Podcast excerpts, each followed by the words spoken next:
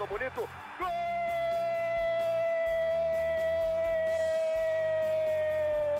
Uma grande jogada de Renato pela direita. Partiu Luan, dominou o lance, é bom, o lance é bom, o lance é bom, o lance é bom. Olha o gol, olha o gol, olha o gol. Golaço do Grêmio. Para Everton, chegou, fez a finta, outra boa jogada, cruzamento. Olha a chance, olha o gol, olha o gol, olha o gol, olha o gol, olha o gol. Gol do Grêmio! Torcedor tricolor, iniciando mais um podcast aqui em Gé. Globo, episódio 221.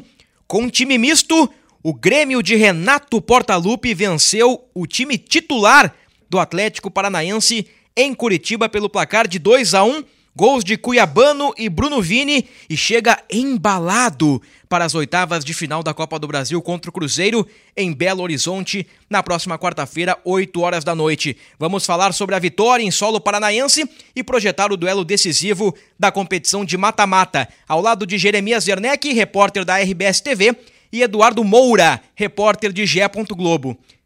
O dado, Dado Moura, já é de casa. Já está adaptado ao podcast. Não tô sempre, mas eh, tô sempre em volta, né? Tá sempre monitorando. periferia. Então nós vamos priorizar as visitas. Um trio inédito, uma formação inédita. Não é o 352 do Renato, o 361 do Renato, mas é um trio muito competitivo. Jeremias Werneck, seja bem-vindo, obrigado pela participação, um grande abraço. Ravazoli, quer dizer que eu acordei hoje sabendo que meu dia ia ser especial. Muito obrigado pelo convite, muito bom estar aqui. E, cara, eu tinha certeza que esse dia ia chegar. Tamo junto, Valeu. tamo junto. Eduardo Moura. Fala comigo, Bruno novamente. Jeremias. Nosso titular, Jeremias Werneck, né? Nosso titular. Faixa, camisa 10. Estamos negociando. Camisa 10? Não, Jeremias camisa 4, um quarto zagueiro. Que isso. É. Qualidade de camisa 10. é. No Muito 352 do Renato ali é Bruno Alves, Kahneman e Jeremias Werneck. Estão começando a alisar demais também. vamos lá, vamos lá. Vamos lá então, pessoal. Episódio 221. O Grêmio vem de duas vitórias consecutivas. O Grêmio supera um momento de instabilidade. Naquele momento ali instável, tem um empate com o Cruzeiro, naquele golaço do Soares, empate por 1 a 1 na Arena. O Grêmio vence o Grenal e vence o time titular do Atlético Paranaense. E pela primeira vez o Furacão foi derrotado em casa em 2023. Então é é um resultado emblemático, uma vitória importantíssima com titulares preservados, entre eles Bitelo, Cristaldo, Soares e outros. Eu pergunto pra vocês, começo pelo Jeremias, o que podemos tirar de bom destas duas vitórias consecutivas do Grêmio contra Inter e Atlético Paranaense, pensando no duelo em BH? O Grêmio está sobrevivendo. O Grêmio está sobrevivendo. O Grêmio não tem diversos problemas e mérito do Renato, mérito desse time que, que ele está encontrando aí, que me parece muito claro que é um time improvisado, é um time circunstancial, como diria Maurício Saraiva, ou seja, é para esse momento. Sabe? E o Grêmio está conseguindo sobreviver. Isso pode parecer óbvio, mas se a gente olhar para outros momentos, até de outras passagens do Renato, em que ele manteve sempre um modelo de jogo, agora ele está variando, isso me parece muito importante. E vamos, vamos refletir juntos. Para o Renato chegar e, e colocar um novo, uma nova formação, é porque ele mesmo entende que o momento é bem diferente, bem delicado e exige. Por isso que eu volto a dizer que o Grêmio está sobrevivendo, está ganhando fôlego e está sobrevivendo a um momento muito difícil da temporada. Porque a gente já viu aqui, o torcedor que está nos ouvindo sabe melhor do que a gente. Para jogar do jeito que o Renato quer, do jeito que eles pensaram, que a diretoria pensou esse elenco, precisa de mais velocidade que o Grêmio não tem hoje. Então o Grêmio está sobrevivendo a, a essas circunstâncias da temporada. E o resultado na Arena da Baixada, um time que é difícil de enfrentar lá, é, ele coloca uma estrelinha, assim. O Grêmio, o Grêmio foi bem nessa prova e ganhou uma estrelinha ali do professor. Está conseguindo sobreviver e sobreviver bem. É, conseguiu no Grenal é, pressionar alto, conseguiu contra o Atlético reproduzir isso em alguns momentos. Então, assim, o Grêmio está sobrevivendo, sobrevivendo bem. E eu entendo que essa é, é a herança desses dois jogos. assim. O Grêmio chegar na Copa do Brasil num cenário completamente oposto ao pós-jogo da primeira partida com o Cruzeiro na Arena, né? Em que o empate foi comemorado como uma vitória, né? É, tô de acordo com o Jeremias no sentido da sobrevivência. Eu só acho que os três zagueiros, eu não sei se é os três zagueiros ah, o circunstancial ou a formação essa meio Me, pare- Frankenstein. me parece que é o que é os três, Três zagueiros. zagueiros. Três zagueiros. Eu, eu acho que pode ficar assim. Concordo contigo que o Renato não pensaria nessa situação uh, se ele tivesse as peças que ele quer, né, ainda, que ele ainda quer jogadores uh, de velocidade pelas pontas, realmente, né, seria o time que a gente estaria acostumado a, a ver do Renato ali com ponta, com meia, um centroavante e tudo mais. Mas eu acho que para essa temporada, mesmo com volta do PP, mesmo de repente o Grêmio contrate alguém, eu acho que esse esquema, é, pelo menos no momento, é o esquema que, que vai ficar. Assim.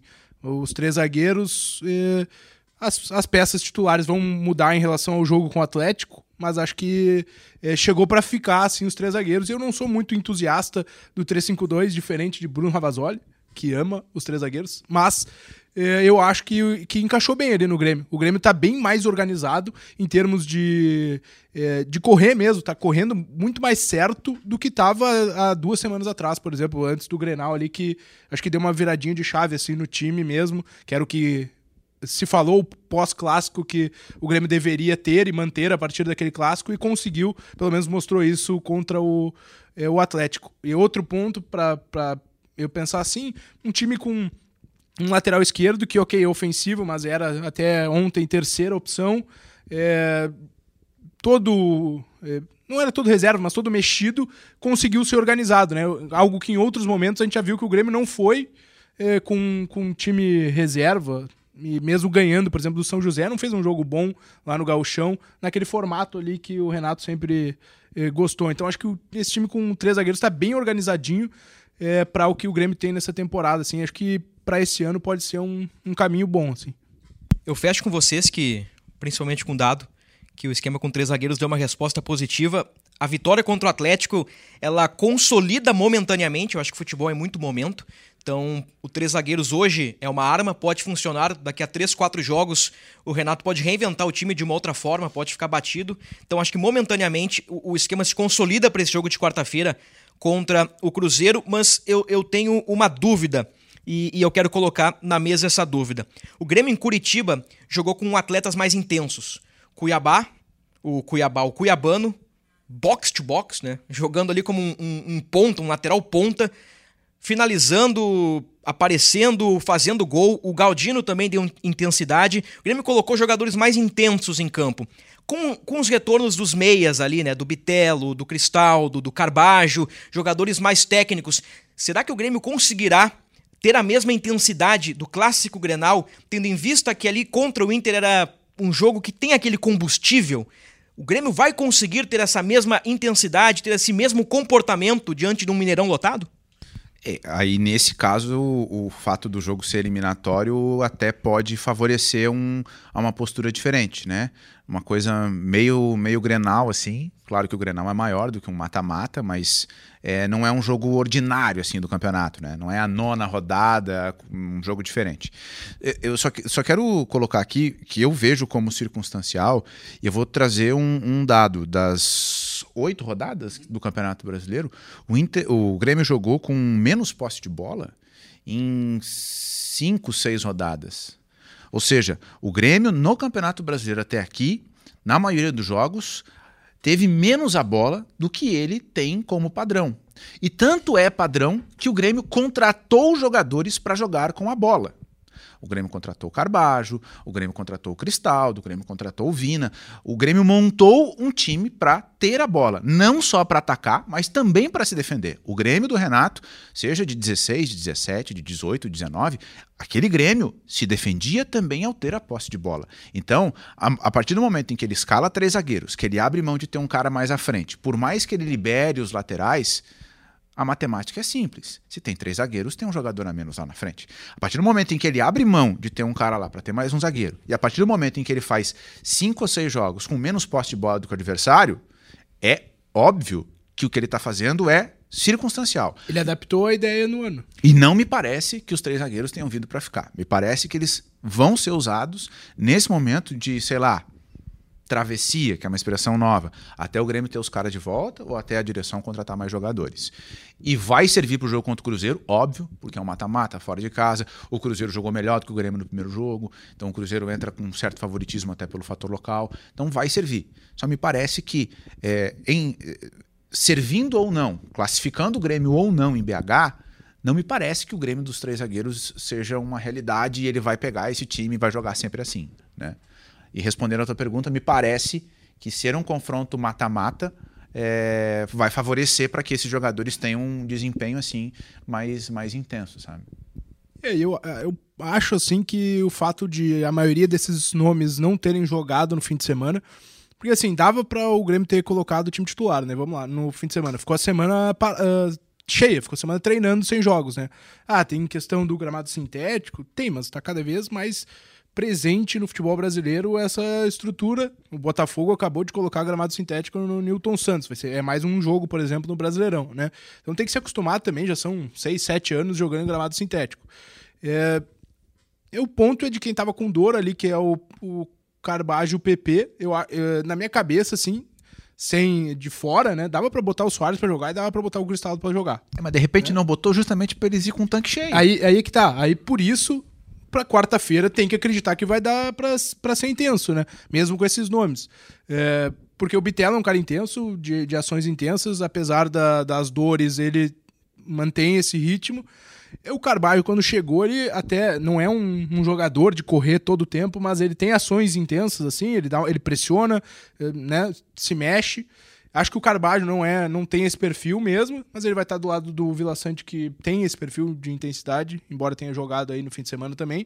Então acho que dá para acreditar na intensidade do Grêmio, não só pelo, pelo esquema, mas também porque aí meio time ficou fora é, contra o Atlético Paranaense, justamente para isso, né? Pra, vai ficar 10 dias praticamente sem jogar, né? Do, do Grenal até o isso jogo da, da Copa do Brasil. Né? Conhecendo o Renato enquanto treinador, assim, mata-mata, é, o que, que a gente pode imaginar, tá? Os treinos são fechados e tal, a gente vai fazer aqui uma conjectura, uma leitura com o histórico dele.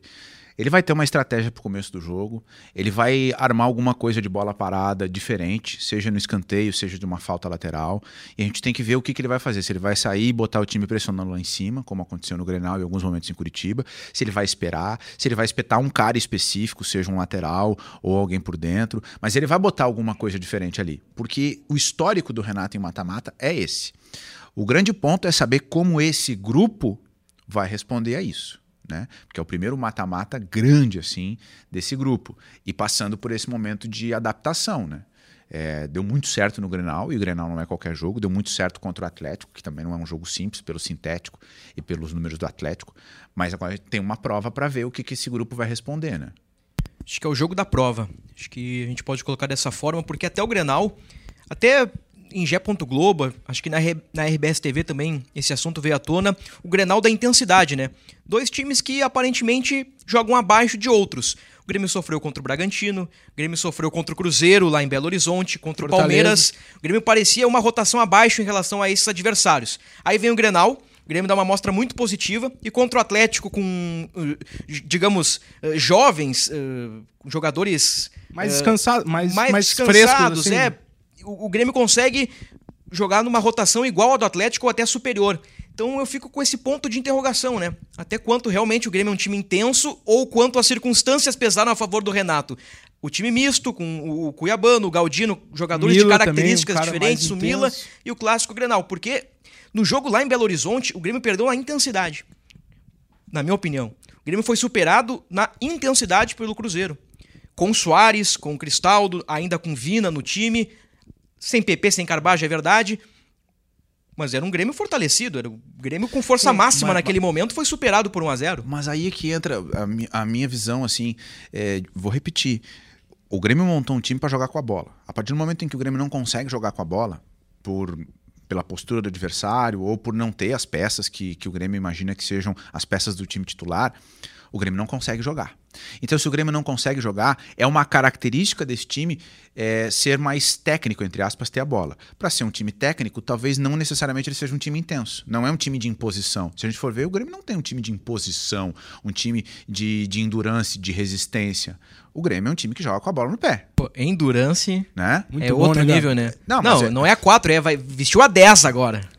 Não, mas tá, vocês estão de arreganho. Mas, mas, mas faz não, mas é sentido. É bonito, é bonito. Mas faz sentido? Sim, sim, faz sim tipo, o, o, time do Grêmio joga com a bola. A característica é, é de ficar com a bola. É, o Cruzeiro, não é um time assim, de resistência. a grosso modo, o Cruzeiro é um time físico, o Grêmio é um time técnico. Então, a partir do momento em que o Renato viu que ele não conseguiu jogar mais com a bola, o que, que ele fez? Dá a bola para outro time, vou desmanchar aquele meu esquema para jogar com a bola, vou jogar sem a bola, azar que eu tenho 38%, nós vamos pressionar quando der lá em cima e eu vou jogar com três zagueiros. É isso que ele fez.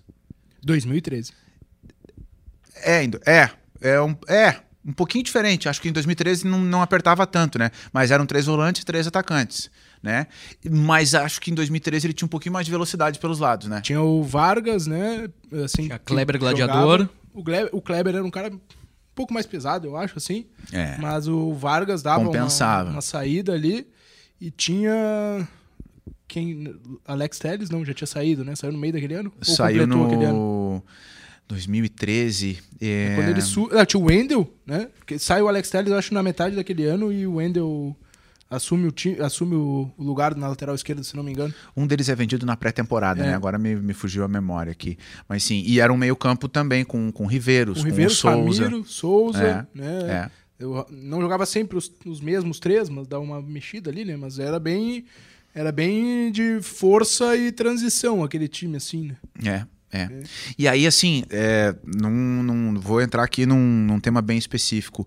É, o Galdino não me parece ser um jogador de velocidade. Ele também não me parece ser um atacante. Ele é um meio atacante e ele tá entregando uma boa resposta, mas ele não parece ser esse cara para fazer o corredor. E o Cuiabano, ele deu uma resposta muito boa, mas pelo que eu vi do Cuiabano na base, pelo que eu tenho de relatos, ele não é esse cara para fazer essa resistência assim. Ele é um cara que precisa de grandes espaços para correr, né? É, o que, que eu tô querendo dizer? Ele não é o cara da agilidade. Ele tem força, ele tem velocidade, mas ele não é ágil. Ele precisa mais de espaço. E nesse jogo, é, talvez ele não tenha tanto espaço assim, né? Então ele funcionou, mas eu vejo como algo circunstancial, assim, sabe? É, eu, eu acho também, vi muito em rede social, ah, Cuiabano tem que entrar nesse time já pro Cruzeiro. Acho que ele ganha muitos pontos como alternativa, mas não vejo assim essa urgência de colocar ele no time titular, assim, sabe? Botar ele ali na fazer na trinca de meio campo Cuiabano, eh, sem tirar o Reinaldo, né? Colocar ele no meio mesmo, assim. Não, por exemplo, eu não tiraria o, o Cristaldo pra colocar o Cuiabano no time. Eu me lembrei daquela matéria, acho que é de 2013 ou 2014, em São Januário, em que a câmera fica todo todo o tempo no Joel Santana, que era técnico do Cruzeiro. Matéria conhecidíssima. O Joel Santana não, não sabia o nome de alguns jogadores, tem o Ortigosa, o Ortigosa. Aí o auxiliar chega pro Joel Santana e fala: Não, tem que botar o Fulaninho, tem que botar o Dudu. Daí ele fala: Botar é fácil, mas quem que eu tiro? Então é tipo assim, vamos. É bem isso. Vamos colocar o Cuiabano, tá, mas quem que a gente tira? Vamos tirar o Cristaldo, que é o líder em assistências. Vamos tirar o Bitelo, que é o. É, o Bitel não dá pra Segundo tirar. melhor jogador, o, o Soares não dá pra Cristaldo mexer? ou o Carbajo, mas o Carbajo tem uma, ah, uma questão, uma, um posicionamento, uma, questão, uma situação mais defensiva em relação ao Cuiabano, né? Ou mesmo o Reinaldo, só que eu acho que o- ainda defensivamente Ah, o Reinaldo o- dá uma sustentação maior, assim. E, e o Reinaldo, pra mata-mata, é jogador de jerarquia. É, e bate pênalti, tem É, tu fala todo- do endurance, mas tu vem com hierarquia. né? É, mas é verdade. Jogo de mata-mata requer jogadores cascudos, né? Nada contra os jovens, mas Mineirão lotado, não vai tirar o Reinaldo pra colocar o Cuiabano. Ah, e Eu acho que... que- o Cuiabano ganhou pontos, é verdade. Daqui a pouco Entrar precisa o jogo, de né? velocidade, É, faz claro. 1 a 0 quer contra-atacar, precisa de potência. Aí é que entra o que eu falei da estratégia. Me Exato, parece isso muito aí. claro. O Renato vai montar uma estratégia e esse jogo, além de é, ter feito o Grêmio sobreviver, pô, três pontos em Curitiba contra o Furacão, não vai ser qualquer time que vai fazer nesse Brasileirão, né? Pelo menos nesse cenário atual. Tava fora da conta, assim, É. né? derrota, né? E ele ainda ganhou o Cuiabano para ser uma alternativa, né? É, o Vini ganhou uma moral com o gol, ainda que hum, não sei na avaliação de vocês, mas eh, pelo que eu vi assim do primeiro tempo, o Vini teve uma dificuldade, principalmente para fazer as perseguições, assim, mas ele ganhou uma moral fazendo gol, né? Então, além dos três pontos, o Renato ganhou umas alternativas ali, né? Acho que o Galdino ganhou confiança. Ele foi bem no, no lance do gol ali do Cuiabano, né? No lance do drible. Acho que foi bom pra dar ritmo pro Vina. Depois da gripe, que a perda E o Vina foi da bem. titularidade. O Vina, o Vina foi bem como reserva do Soares. Achei ele melhor do. Qual foi? Eu não me lembro agora de cabeça a outra situação que ele jogou. Talvez o Palmeiras, que ele jogou eh, mais avançado no time. Ele foi bem melhor que aquele jogo com o Palmeiras. Obviamente, todo o time foi bem melhor que aquele jogo com o Palmeiras. Mas na função dele ali, como, como atacante mesmo, mais avançado, eu achei ele bem, bem melhor, assim, em movimento, ditou um pouquinho do ritmo do Grêmio na, na tentativa de sair pra contra-atacar, assim, eu, eu gostei do, dele ali. Sem falar que ele quase meteu uma bucha da intermediária. É, né? logo no início. O Vina, o Vina é um jogador bem específico, né? E é um cara, ele tem, ele tem recurso, assim. é, e o Renato precisa equilibrar o time pra ter ele, né? Porque ele não, ele, o Cristaldo, E o Soares juntos. eles precisam, são jogadores mais específicos, então vão ficar na frente. Então ele tem que fazer um, tem que fazer um Assim, encaixe, né? Pegando o gancho que o Jeremias citou, porque eu queria citar por que, que o Grêmio não conseguiu é, reproduzir o jogo com a bola, o jogo que pensou esse ano pra temporada, né? Óbvio que dá pra debater isso um podcast inteiro, mas rapidamente pra gente ver por que Raios teve que mudar, né? Teve que fazer essa situação circunstancial. É, eu acho que na qualidade do- dos adversários e talvez por mecânica, por o trabalho ainda não estar no maduro o suficiente para conseguir dominar o Bragantino, não conseguir dominar o Fortaleza, não conseguir do- dominar times que na teoria têm é, menos condições técnicas do que o Grêmio, assim, né? É O próprio Cruzeiro que né, foi na parte física eh, dominou lá na- no jogo do Brasileirão.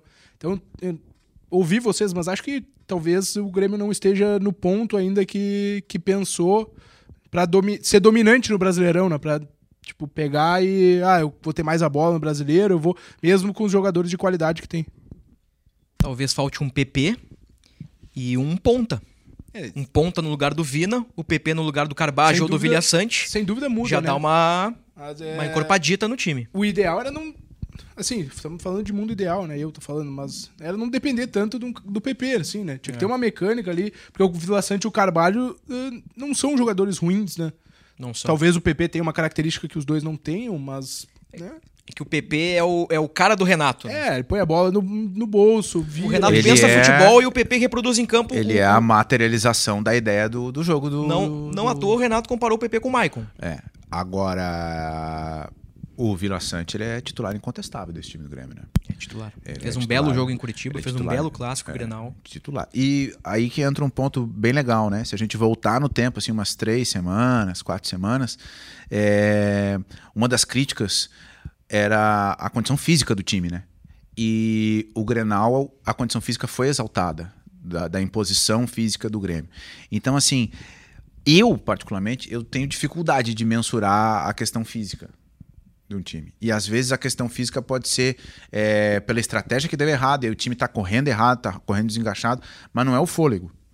Não me parece que o problema do Grêmio seja o fôlego, sabe, nesse momento. Não me parece que seja esse o problema. Tanto que se encontrou essa forma de jogar e tem duas vitórias. E duas vitórias em que o Grêmio mereceu vencer. Né? Em que o Grêmio foi melhor que o adversário.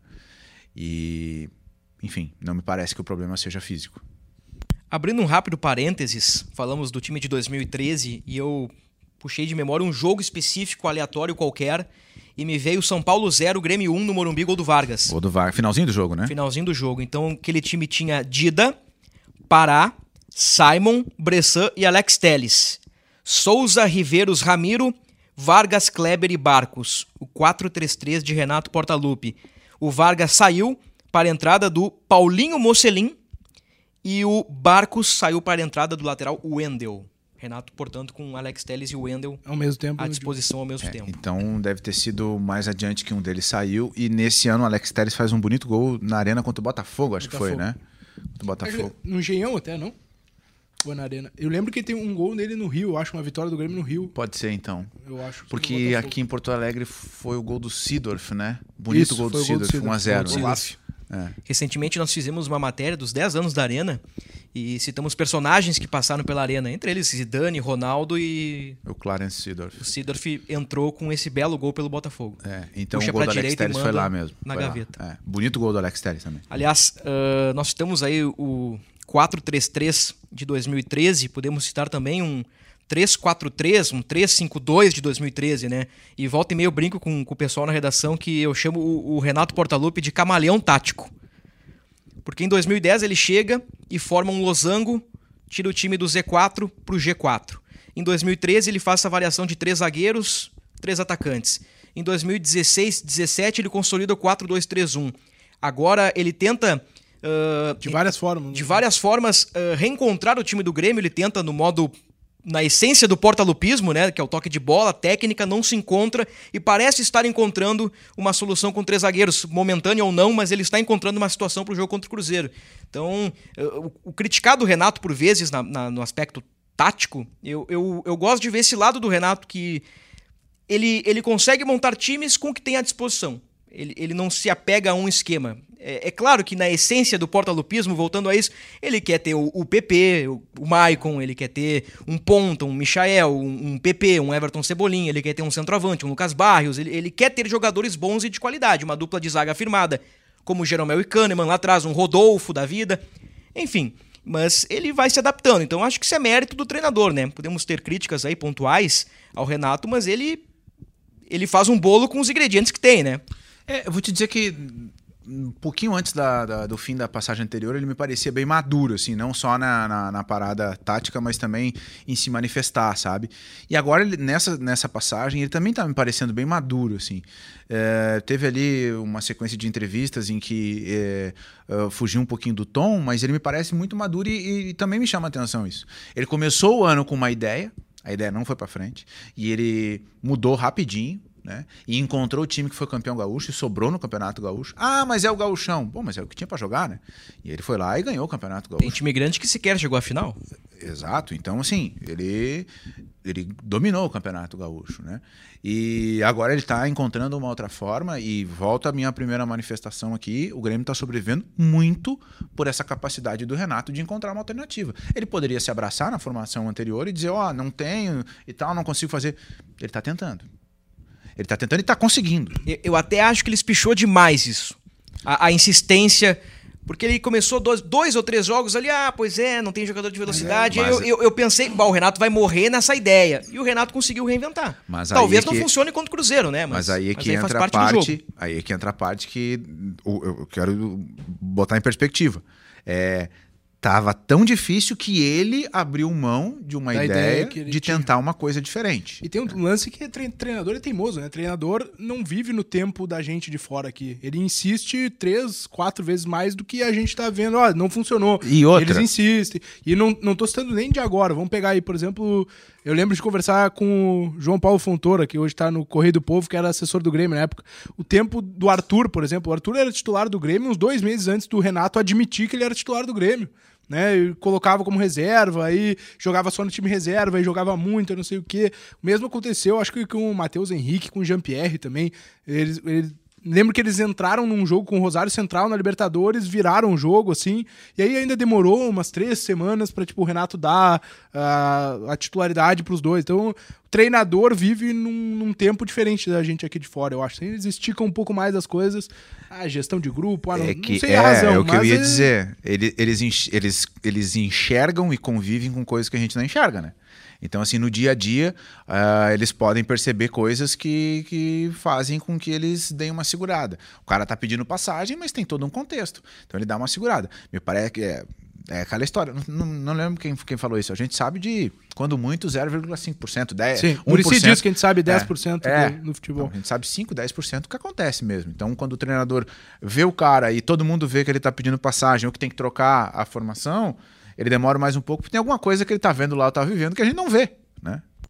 O, eu ia só, o, puxando o que o Jeremias falou, esse jogo com o Atlético, o Renato também eh, dando novas caras pro Grêmio, né? Falamos do Cuiabano como meia, box to box ali, o Natan Fernandes ou Ribeiro, já não, o Grêmio já usou várias vezes, mas o Natan, atacante. O Mané. O Natan Mané, né? Uh, Teve o Lian no banco, que 17 anos, é bem jovem, mas que o Renato tá gostando de ver, né? Parece que há, há alguma dúvida em cima do Zinho, né? Porque não entrou e tá aparentemente perdendo espaço, né? Uma avaliação talvez precipitada minha, mas né, o Renato tá buscando outros jovens porque tentou com o Zinho, é a minha leitura, e acho que ali não, não encontrou o que ele gostaria, vai, vai buscar em outros guris. Mas enfim, tá aparecendo aí, ele botou o Mila na frente do Lucas Silva, por exemplo, enfim, acho que ele está é, também é, fazendo algo que ele demorava um pouco mais, aproveitando a base ali.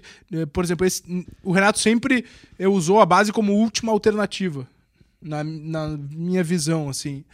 esse jogo não era a última alternativa e ele botou o Mila como titular, ele botou o Cuiabano como titular. Gustavo e... Martins. Gustavo Martins. Até o Gustavo Martins era a última alternativa, né? É, Pra jogar com três zagueiros, ele não, né?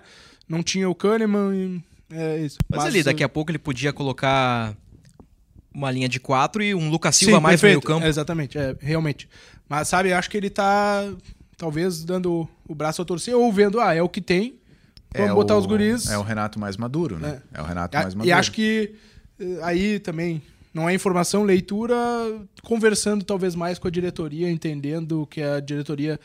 eh, imagino que tem um dedo aí do presidente Alberto Guerra. Ó, Renato, a gente não vai. Vamos tentar descobrir em casa novas alternativas, seja. E o clube precisa, né? É O isso aí, clube precisa vender, precisa, precisa, é. não vai poder gastar muito, então vamos, vamos procurar em casa alguma coisa que surja aí e talvez tenha encontrado um, um cuiabano da vida como meia, por exemplo. É, E se a gente pensar nesse próximo jogo com o Cruzeiro, é, é, o, é a passagem do Grêmio para seguir sonhando com, com um título a mais nessa temporada, né? O Campeonato Brasileiro É duro, né?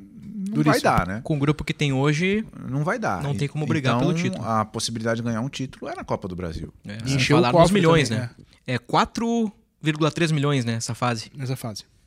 Aí vai aumentando, vai aumentando, vai aumentando. 4 milhões. Dá para pagar metade das dívidas, né? O resto a gente Dá. parcela, né? 4 milhões agora no bolso. Partiu pra onde? BH. Mineirão. Quarta-feira, 8 horas da noite. Não falamos ainda do cara que pode decidir a parada. Pode ter um gol de bola parada? Pode. Um gol de, gol de zagueiro ali, um gol de cabeça do Kahneman, do Bruno Alves, de qualquer outro cara, o André pode entrar e fazer um gol? Pode. Mas o cara que tem mais chances de decidir a parada é o Luiz Soares.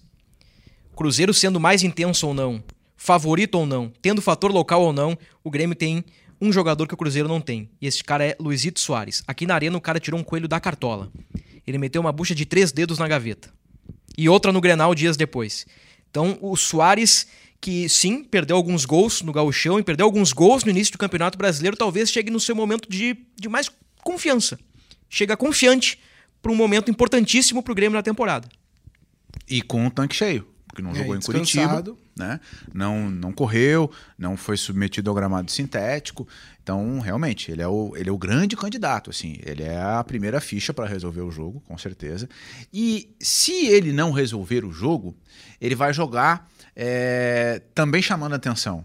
E o fato dele chamar atenção pode dar brecha para outros caras que podem ser coadjuvantes e podem decidir Vai gerar espaço. como o Vina, como o Cristaldo, como o Bitelo. Então, é, a presença dele ali ela é extremamente importante, porque ele pode tirar um coelho da cartola, ou ele pode dar uma brecha para esses caras é, se consagrarem e levarem o Grêmio adiante. Tô sentindo o cheirinho de gol de Cristaldo no Belo Horizonte, em Belo Horizonte.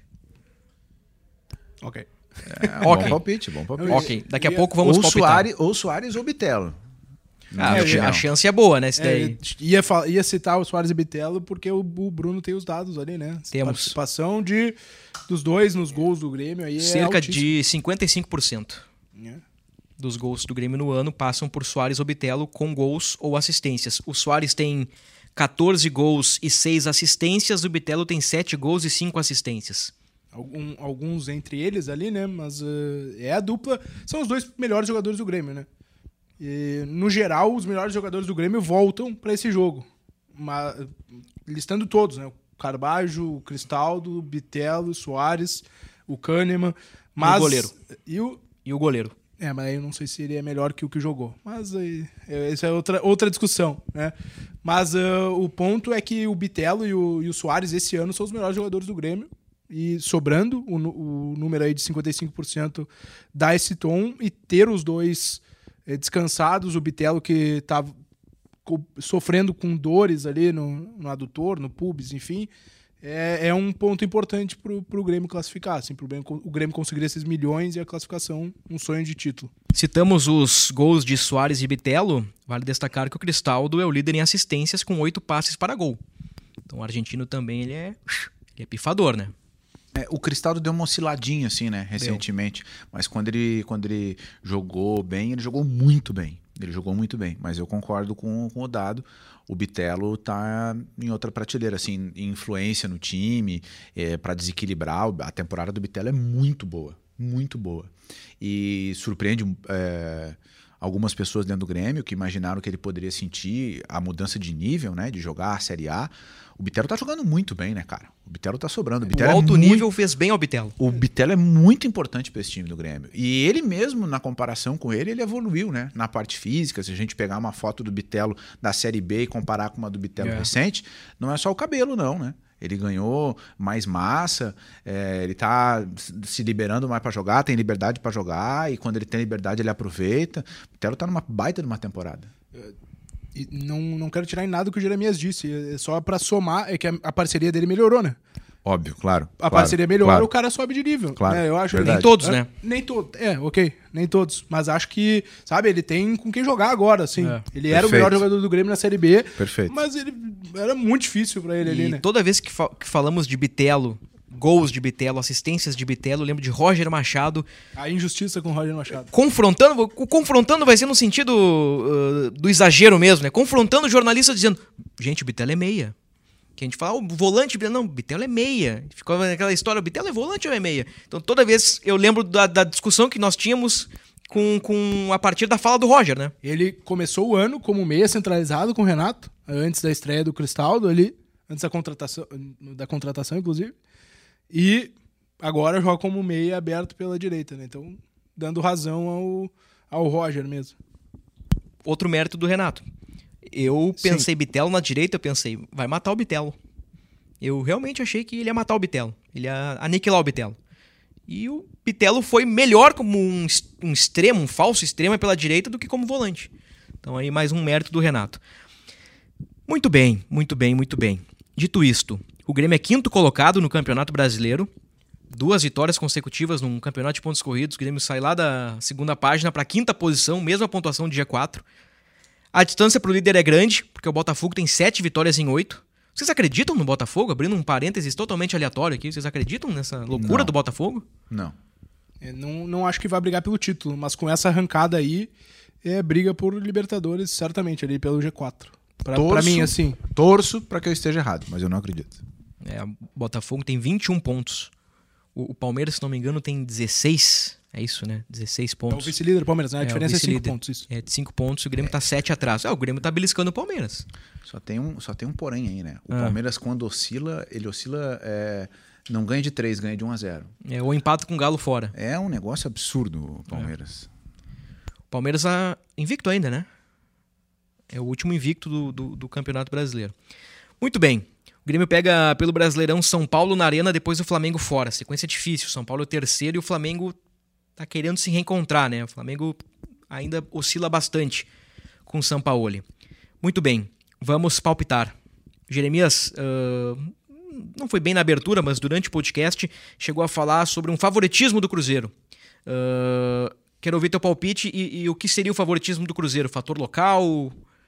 É o fator local. É o fator, Fator local. local. É o fator local. E o Cruzeiro jogou bem contra o Flamengo, né? Jogou bem. Era pra ter vencido o jogo. É. Eu vi o segundo tempo. Era É. faltou um pouquinho de capricho pro Cruzeiro ganhar o É, jogo. O Cruzeiro, o Cruzeiro jogou bem. Eu é, ouso dizer, inclusive, que o Cruzeiro é, colocou o Flamengo numa, numa condição assim que eu não imaginava, né?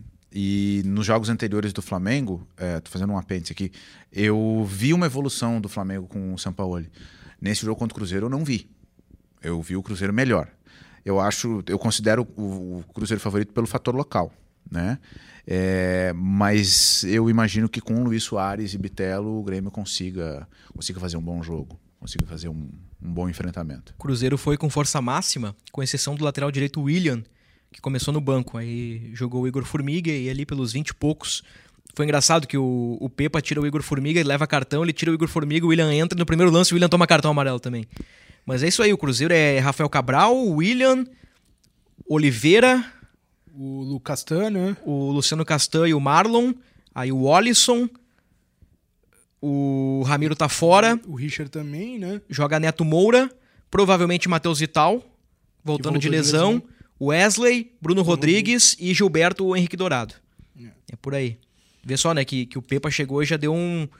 time nós aqui no Rio Grande do Sul já sabemos quase na ponta da língua o time do Cruzeiro. É claro que nós sabemos também por conta do Grêmio, né, por conta deste enfrentamento. Mas já há trabalho ali, né? A gente vê que, que o time do Cruzeiro é muito, bem, muito bem treinado. Eu ia colocar assim, eu acho que o Cruzeiro é favorito porque tá.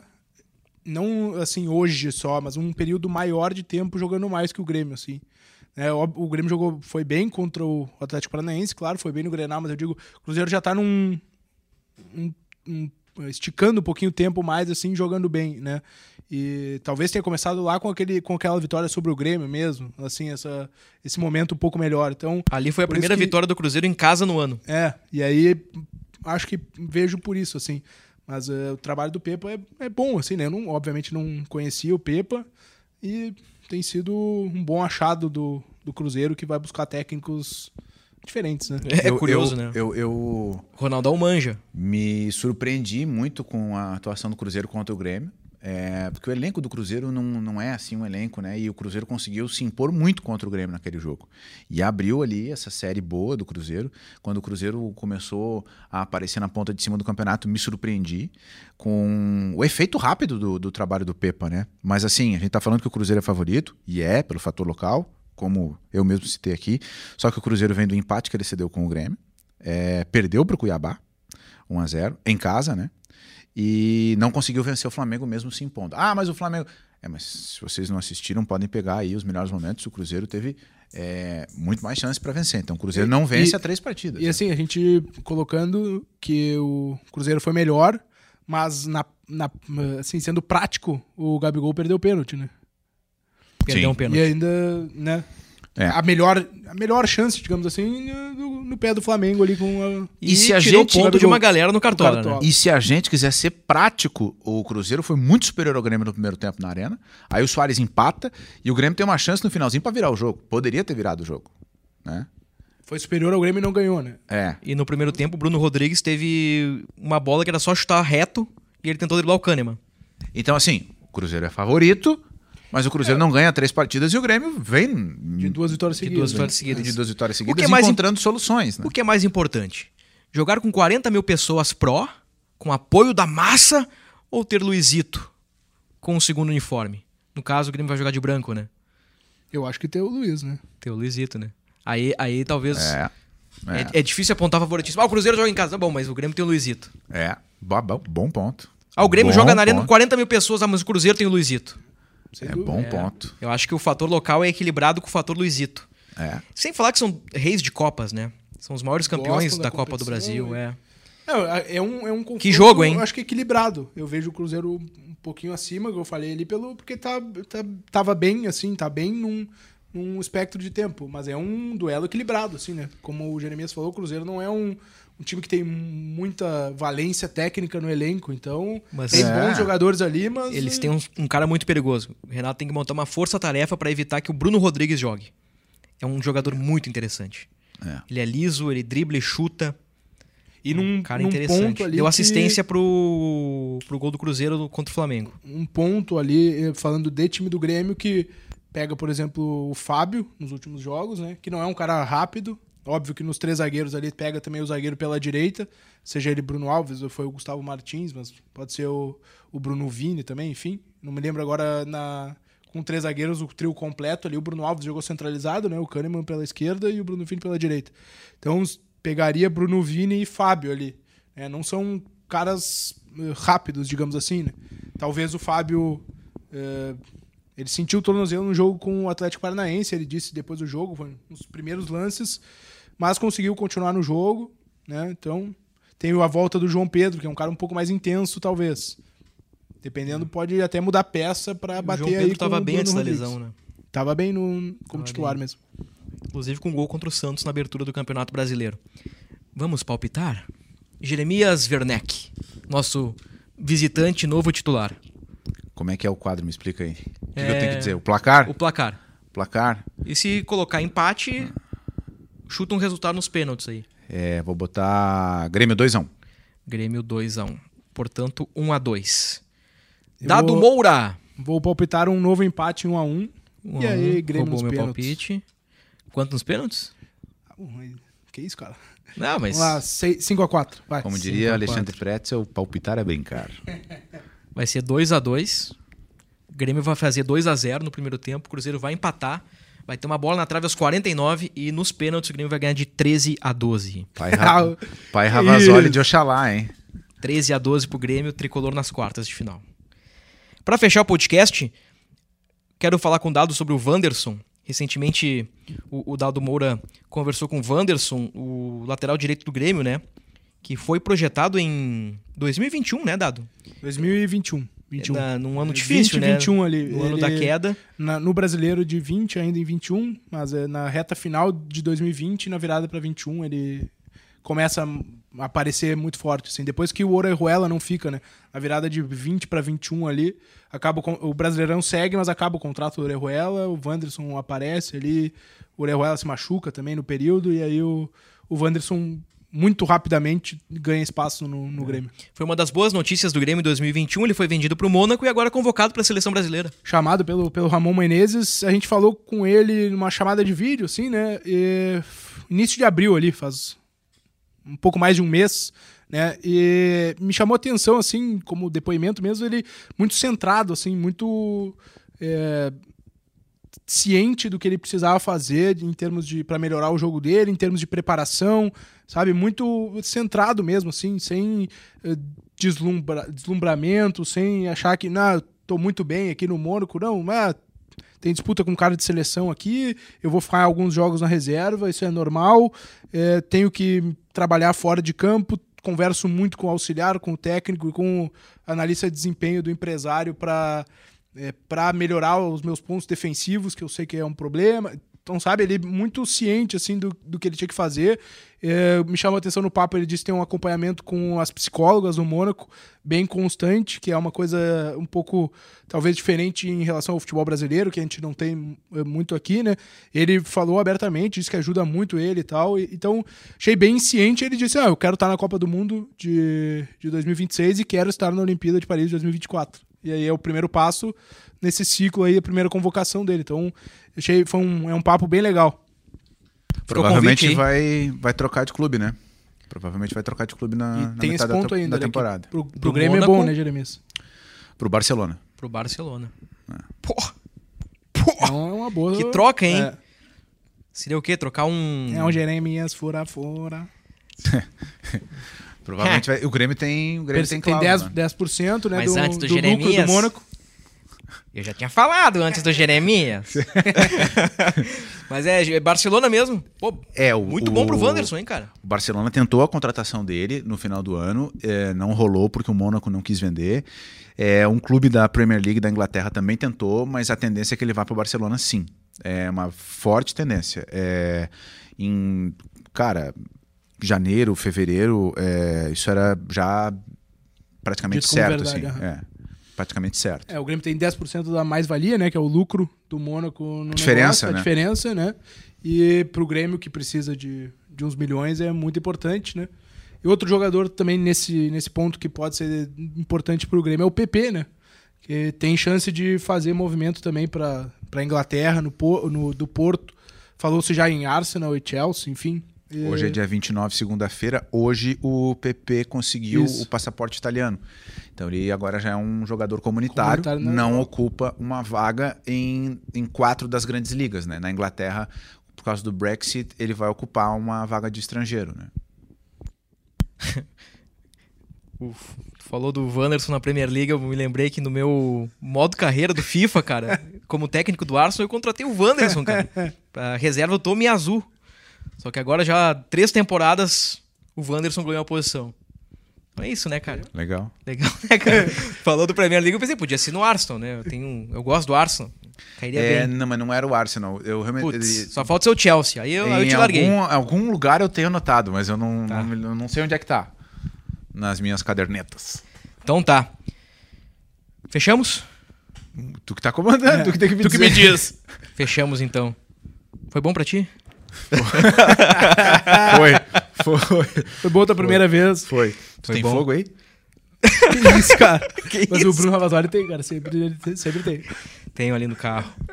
Valeu, Jeremias. Muito obrigado. Valeu, gente. Uma satisfação. Espero pelos próximos convites. Com certeza. Dado, valeu. Valeu, Bruno, Jeremias e o amigo ligado aí. Então tá.